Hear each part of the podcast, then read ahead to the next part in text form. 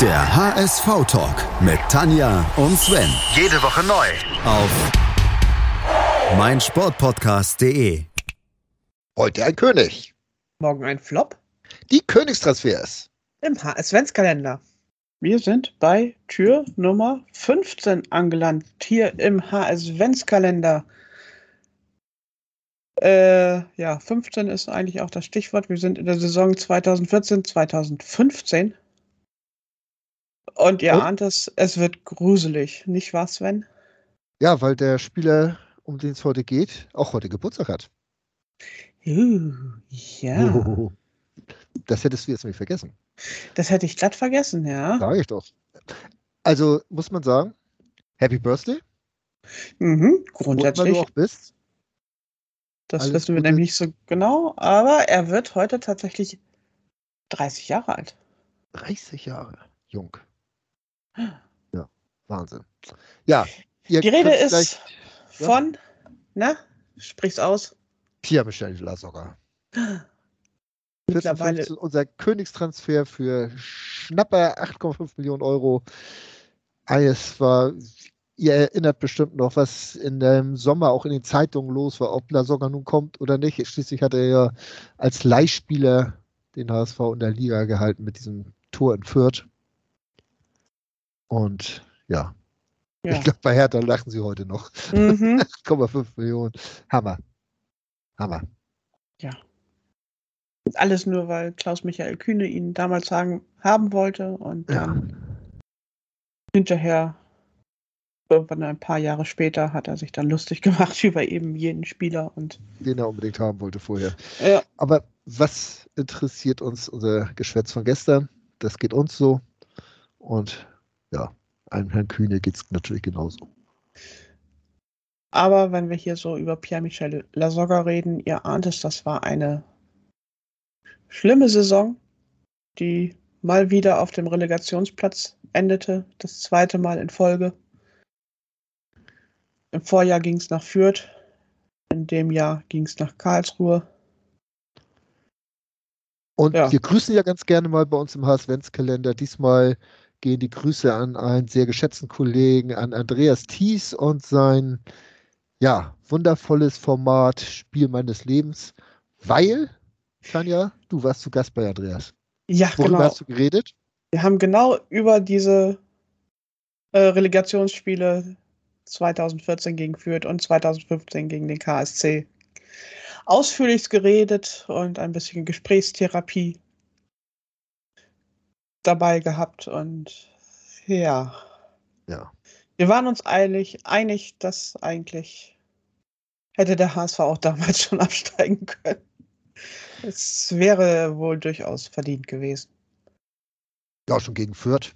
Ja, und, und dann gegen Karlsruhe auch, selbstverständlich. Obwohl in Karlsruhe war man natürlich klar die bessere Mannschaft. Ja, schon, aber auch so vom Aber Saisonverlauf her. Saisonverlauf und, und was man sich alles für Kram abgekniffen hat, um das mal so zu, äh, auszudrücken. Aber lass uns mal bei der äh, Transferperiode bleiben. Mhm. Hast du mal auf die Bilanz geguckt? Äh, minus 12 Millionen, das geht ja eigentlich noch. Ja. Ja, also man hat für 23, äh, für 35,8 Millionen eingekauft. Das war ja da, als der HSV gerade ausgegliedert hat und das Geld sinnvoll, langfristig und mit Augenmaß eingesetzt hat. Dann, wie gesagt, für 8,5 Millionen Lasocca, für 6 Millionen Felan Birami. Nikolai Müller 4,5. Dann hat man einen Jonathan Tah weggeschickt und dafür lieber für Kleber Reis 3 Millionen bezahlt. Ich meine, Kleber Reis spielt heute überall nur noch in der obersten Regal. Ich weiß gar nicht, wo das momentan ist. Und Jonathan hat man nie wieder was von gehört. Äh, dann Johann Giroud für 2,8 Millionen, Matthias Ostscholek für 2,75 Millionen, Louis Holtby dann noch mit der, erstmal mit der Leihgebühr von 2,5 Millionen, da kam ja dann nochmal irgendwie 5 Millionen Ablöse nach sechs Spielen hinzu sozusagen. Eine Rückholaktion durfte natürlich auch nicht fehlen. Ivica Ulic ist nochmal für ein Jahr zurückgekommen äh, Und von auch- Wolfsburg mit zarten 35 Jahren. Und auch ganz Für- klassisch HSV irgendwie Ja. in der Vorsaison äh, gegen einen unterklassigen Verein gespielt und ein Spieler ist aufgefallen und gleich verpflichtet. Dieses Mal war es Soltan Stieber von Gräuter Fürth für 1,3 Millionen geholt. Julian Green, das Bayern-Talent. Und äh, man muss eigentlich sagen, der sinnvollste Transfer in der Saison, das war Gideon Jung für 150.000 von Oberhausen. Und wenn man das so sagen kann, dann weiß man auch ungefähr, wo man steht. Naja, wir haben jetzt noch einen ausgelassen, ne? Wen, wen habe ich jetzt ausgelassen? Jacques Tour. Äh, der kam ja immerhin ablösefrei. Nein, ich meine jemanden, der uns zwei Millionen gekostet hat und von FC Basel kam. Den haben wir ausgelassen, ne? Warum Aha. eigentlich? Tja, tomorrow, my friend. Vielleicht wollen wir morgen über ihn reden. Wir können, schaltet morgen wieder ein. Vielleicht reden wir dann über Marcel Diaz. Marcelo Diaz. Äh, man weiß es nicht. Ja, den haben wir. Ja, oder ihr schaltet mein Spiel meines, das Spiel meines Lebens bei meinem Sportpodcast ein und dann erfahrt ihr ganz viel über Marcelo Diaz. Kurze Zusammenfassung dieser Saison. Scheiße. Also es war ja, wie gesagt, die Saison der Ausgliederung. Äh, es Wollen war, wir einmal Trainer aufzählen, dann weißt du, wie die Saison Vorsaison war. Vorsaison ist so beschissen gelaufen, man hat trotzdem am Trainer festgehalten, Mirko Slomka, ohne an ihn zu glauben, weil mhm. er ja die Relegation überstanden hat. Ich ja. weiß nicht, wie viele Spiele durfte er bleiben? Fünf, sechs? Ich glaube, sechs hat er dann noch gemacht. Ja. Dann hat Joe Zillenbauer übernommen. Ihr erinnert durfte. euch die ganzen Leute, die er hochgeholt hat? Ashton Götz und ach, äh, äh, wie hieß er noch?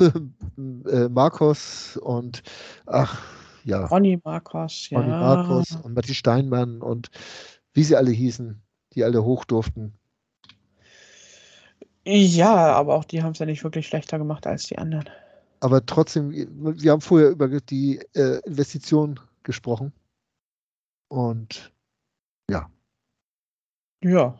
Dass dann trotzdem mussten dann noch andere aus der zweiten Mannschaft kommen, um da irgendwo das auch nicht schlechter zu machen. Mhm. Das spricht dann Bände über die, die da waren. Ja. Oder beziehungsweise darüber, wie das funktioniert hat im Mannschaftsgefüge. Ja. Ich meine, Wallon Berami war auch mehr gesperrt, als dass er gespielt hat. Und hat sich dann irgendwann noch eine Prügelei mit Giroud erlaubt. Das war ja auch so, das war ja unser Aggressive Leader dann, der, ja. Ja, der eigentlich kein Aggressive Leader, sondern Stinkstiefel war.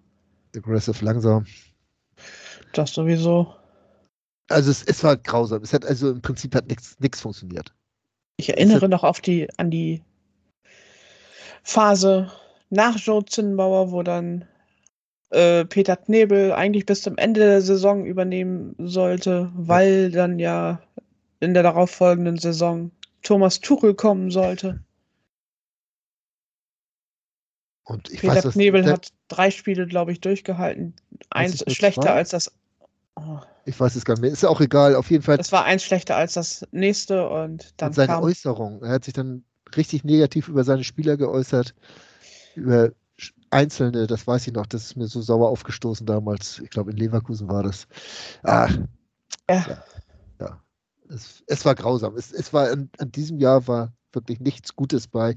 Ich würde sagen, wenn wir jetzt mal von diesen Einkäufen noch sehen, Nikolai Müller sollte man auch so ein bisschen außen vor halten. Der hat ja immer noch sein, den Gebrauch, bis er irgendwo äh, in Pirouetten anfing zu jubeln. Dann war ja äh, auch seine Zeit beim HSV vorbei. Ja, es war alles eigentlich grausam. Ja. Am Ende übernahm dann Bruno Labbadia. Erst da haben wir angefangen, ein, zumindest ein paar Tore zu schießen, um uns dann noch in die Relegation zu retten, weil ja. vorher waren wir ja irgendwie abgeschlagen, teilweise auf Platz 18. Und ja, unser Königstransfer, um da nochmal drauf zurückzukommen, Pierre-Michel Lasogga, äh, wir haben in der gesamten Saison 25 Tore geschossen. Das sagt dann auch schon etwas über den Top-Stürmer aus. Ja, es ist eigentlich nur fassungslos. Also es ist, äh, oder kann man nur fassungslos sein. Äh, es war alles schlecht. Ne? Ja. Lasogga hat immerhin vier Tore geschossen in 26 Einsätzen. Mhm. Mhm. Und heute ja. jammert man darüber, dass Robert Glatzel in zwölf Spielen sechsmal getroffen hat. Ja. Und sich aber den, ansonsten den Arsch für die Mannschaft aufreißt. Mhm. Naja, Das- okay, das konnte man Pierre-Michel Lasogga auch nicht unbedingt vorwerfen, dass er nicht irgendwie Nein. alles versucht hätte. Also, er hat zwar die Figur von einem Tanzbären, aber er hat Ja. alles versucht und das war dann halt auch.